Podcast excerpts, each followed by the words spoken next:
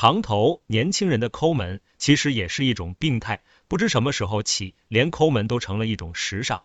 来看看现代年轻人的抠门方式：一双帆布鞋穿七年，在上海月花费六百元，一天的伙食费不到十元。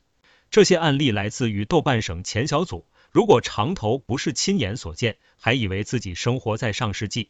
除了这个省钱小组，豆瓣还衍生出其他奇葩的抠门小组，什么抠门女性联合会啊，抠门男性联合会等，大家聚在一起，为的就是互相交流抠门技巧。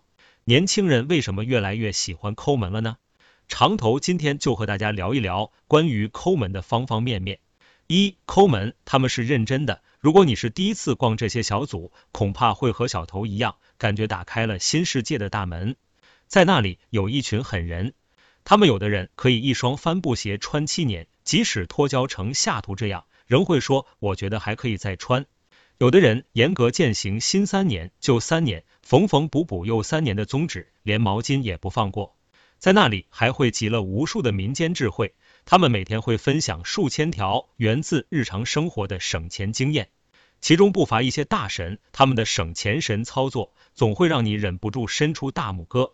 有利用废纸板自己做鞋柜的，有各种比价后买拖鞋只花三块钱的，有花几百块钱买四十多件外贸衣服的。当然了，他们也十分精通薅羊毛，不会放过任何渠道平台的各种活动。想必他们的数学一定学得不错。二抠门不一定能省钱，抠门的目的肯定不是为了自虐。通常来讲，我们选择抠门都是因为囊中羞涩，或者是为了省下一笔钱。可是现在这些抠到极致的年轻人，理由却是五花八门。有的人说，因为穷啊，孤立无助，除了存钱，不知道怎么能提高安全感。有的人说，为了攒钱买房；有人说，为了能够提前退休；还有的人仅仅是为了乐趣。我们无法对他们抠门的理由指手画脚，但物极必反。它可能会影响我们的正常生活。一个最极端的例子就是二零一二年的天涯神帖，抠门女生吴子韵抠到极致，甚至病态，为了占小便宜耍尽心机，可谓是现代葛朗台。看完很多人都直呼三观崩溃，感兴趣的小伙伴可以搜一搜，拜读一下。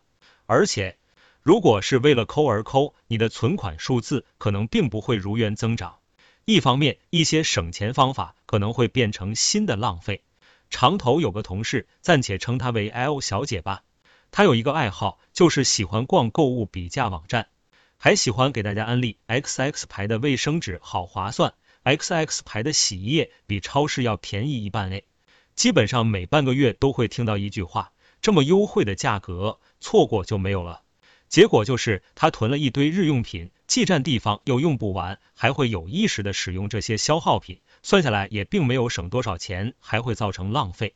另一方面，过度克制消费，反而会扭曲本该正常的生活。人的欲望就像弹簧，压的久了，总有反弹的一天。